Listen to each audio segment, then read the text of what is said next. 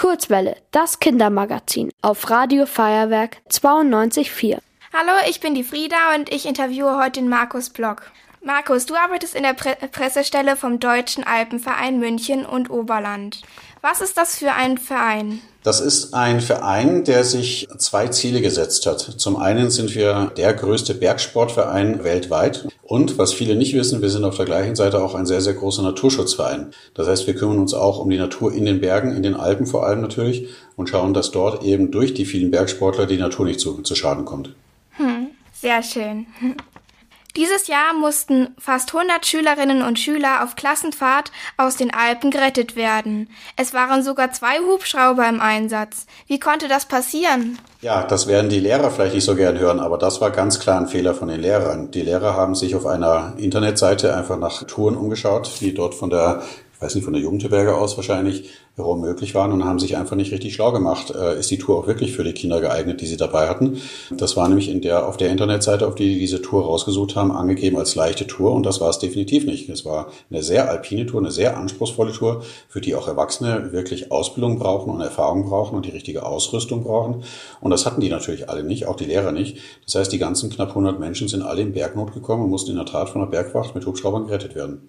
Das heißt, die Vorbereitung für eine Tour, die Planung der Tour ist immer das Wichtigste. Das sage ich immer, wenn jemand in die Berge möchte. Mach dich schlau über das Gebiet, in das du gehst. Mach dich schlau über den Weg, den du gehen möchtest. Ist der für dich geeignet? Hast du das Können dafür? Hast du die Erfahrung? Bist du konditionell fit genug? Und vor allem hast du auch äh, die Möglichkeit, irgendwo abzubrechen. Wenn du merkst, es ist doch der falsche Weg, dass du wieder zurücklaufen kannst. Auch das konnten die aufgrund der Wetterbedingungen damals dort nicht. Okay. Aus München sind wir ja total schnell in den Bergen.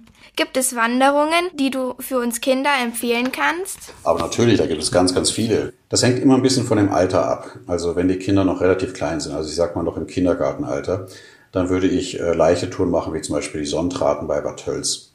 Werden die Kinder dann ein bisschen älter, kann es auch ein bisschen höher gehen. Ich empfehle immer Grundschulkindern äh, den Jägerkamp ab dem Spitzingsattel. Das ist also am Spitzingsee, wie der Name schon sagt.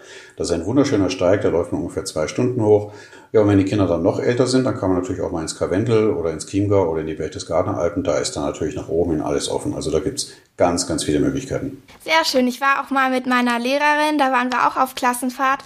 Da waren wir auch am Spitzingsee und waren, sind dann auch zum Spitzingsattel hochgelaufen. Genau, da kennst du es ja.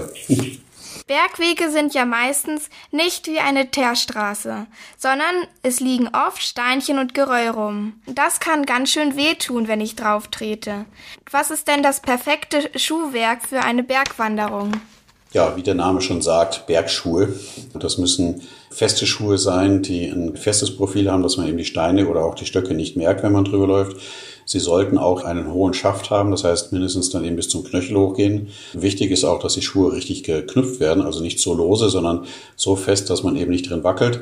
Und du brauchst auch die richtigen Socken dafür. Also du brauchst richtige Bergsocken. Da kannst du nicht mit irgendwelchen Tennissocken ankommen oder mit irgendwelchen kurzen äh, Nylonstrümpfen. Da reibst du dir die Füße auf und dann bekommst du nach ein paar Metern schon äh, die ersten Blasen.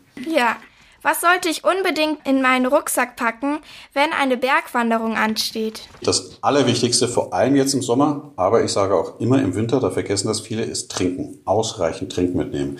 Wenn man nicht die Möglichkeit hat, unterwegs irgendwo einzukehren, muss man definitiv mindestens ein bis zwei Liter dabei haben, auch als Kind.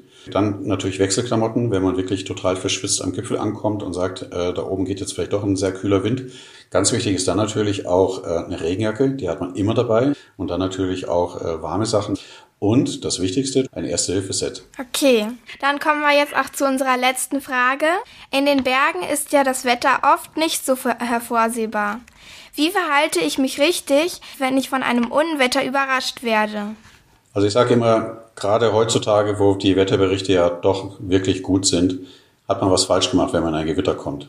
Wenn es einen trotzdem erwischt, ist das Wichtigste weg von exponierten Stellen. Exponierte Stellen heißt Gipfel, Grate, überall da, wo man ungeschützt quasi nach oben nur noch Himmel über sich hat. Das heißt, man versucht dann irgendwo entweder in den Wald zu kommen oder in eine, in eine Schlucht oder wenn es geht sogar in eine Höhle oder in einen Felsvorsprung, dass man einfach geschützt ist. Genauso wichtig ist es, alles was Metall ist, von sich wegzutun. Also die, die Stöcken, wenn man, wenn man Wanderstöcke dabei hat, die sind in der Regel aus Metall, einfach wirklich wegschmeißen in dem Moment, wenn das Gewitter um einen herum ist. Genauso nicht an irgendwelchen Gipfelkreuzen stehen oder an irgendwelchen Seilen, die an der Wand hängen. Also von allem, was Metall hat, was vom Blitz angeleitet weg, ganz weit weg. Und dann, wenn es geht, sich in eine, in eine Mulde setzen, hocken, wirklich auf, den, auf die Beine hocken, sich so klein wie möglich machen, also so ganz klein zusammenziehen und dann einfach diesen Regenschauer abwarten. Wenn es geht, und der Rucksack das aushält, setzt man sich vielleicht sogar auf den Rucksack drauf. Der ist in der Regel aus Plastik und das leitet keinen Strom. Das heißt, wenn der, wenn der Blitz irgendwo in der Nähe einschlägt, kann er dann eben nicht durch die Füße in deinen Körper kommen, weil der Rucksack das abhält. Okay. Ja, dann war das schon unser Ende. Danke, dass du dir Zeit genommen hast für das Interview. Sehr, sehr gerne. Hat mir viel Spaß gemacht. Auch von mir danke.